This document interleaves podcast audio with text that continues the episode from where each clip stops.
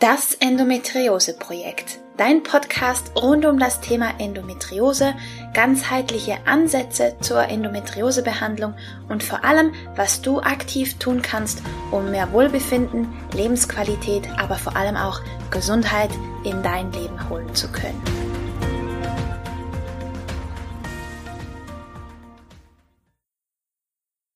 Hallo und herzlich willkommen zu einer weiteren Folge von Das Endometriose-Projekt. Ich bin Romina Skalko und ich freue mich, dass du mit dabei bist heute. Und ich möchte dir von einer lieben Freundin erzählen. Eine Freundin von mir kämpft gerade mit der frischen Diagnose Endometriose bzw. dem Verdacht darauf. Und das hat mich sehr an meine eigene Geschichte erinnert. Vermutlich weißt du, dass ich selbst von Endometriose betroffen bin, aber es ist tatsächlich bei mir schon eine Weile her, wo das Ganze angefangen hat. Und mitzuerleben, wie sie jetzt gerade damit kämpft und sich damit auseinandersetzt, die eigene Diagnose zu kriegen und sich den ganzen Untersuchungen und möglichen Operationen zu stellen, hat mich, wie gesagt, an meine eigene Geschichte erinnert. Bei mir hat das ganze Jahr schon sehr früh angefangen. Mit 13, mit der ersten Periode hatte ich ja schon meine ersten Beschwerden und der Verdacht auf Endometriose wurde bereits mit 15 Jahren festgestellt und meine erste OP hatte ich mit 17. Je länger es her ist, desto mehr vergisst man oder verdrängt man auch die Details, wie das so war.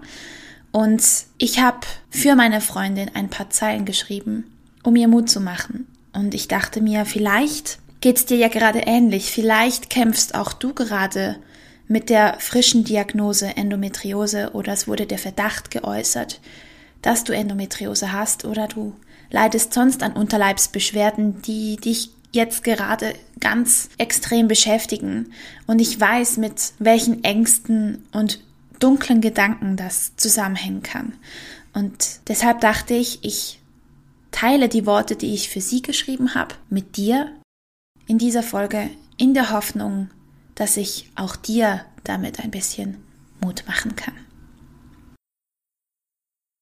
Es bricht mir das Herz, dich so zu sehen, denn ich weiß nur zu gut, wie viel Schmerz und Dunkelheit gerade deine Welt bestimmt wie es ist, plötzlich den Boden unter den Füßen zu verlieren, von dem man glaubte, er wäre sicher und immer da, egal was kommt. Nicht mehr funktionieren zu können, völlig egal, wie sehr du funktionieren möchtest. Du fühlst dich als Belastung, als Versager, als Ballast für dich und für alle um dich herum. Alles, was dir Halt gab, bröckelt weg verfällt zu Staub und zieht in einem dunklen Windstoß wusch an dir vorbei. Du weißt nicht mehr, wer du bist. Da ist dein altes Ich, nach dem du dich so sehr sehnst. Wenn es doch nur wieder so wäre wie vorher. Doch es bleibt unerreichbar. Und da ist das jetzige Ich, schwach, verletzlich am Boden. Das will ich nicht, so bin ich nicht. Die Wut, die Trauer, der Schmerz und die Tränen räumen den letzten Schutt weg, zerbrechen, was noch zerbrechen muss, damit aus den Trümmern etwas Neues entstehen kann. Dein neues Ich, auf andere Weise stark und trotzdem verletzlich, durchlässig, so dass du das Leben besser spüren kannst und dich trotzdem abgrenzt.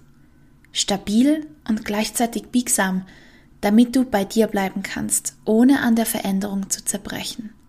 Leuchtend und wunderschön.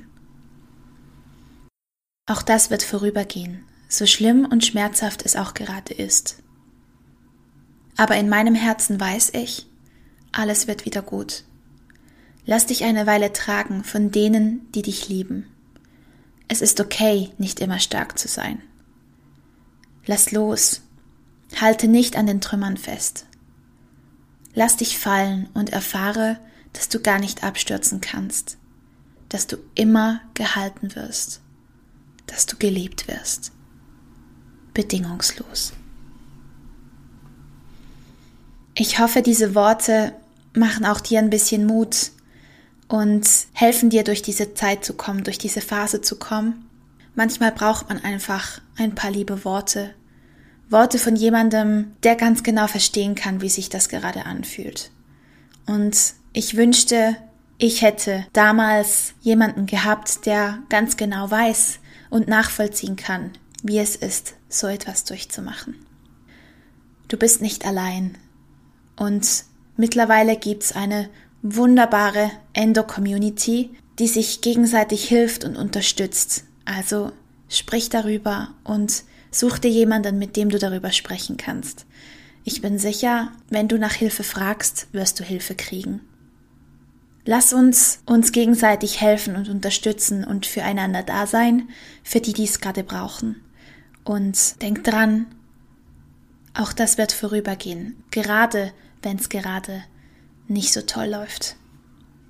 Wenn du jemanden kennst, der gerade diese Episode des Podcasts brauchen kann und bisschen aufmunternde, unterstützende Worte, verständnisvolle Worte brauchen kann, dann teil diese Folge doch gerne mit dieser Person und hilf mir, anderen zu helfen, indem du von diesem Podcast erzählst.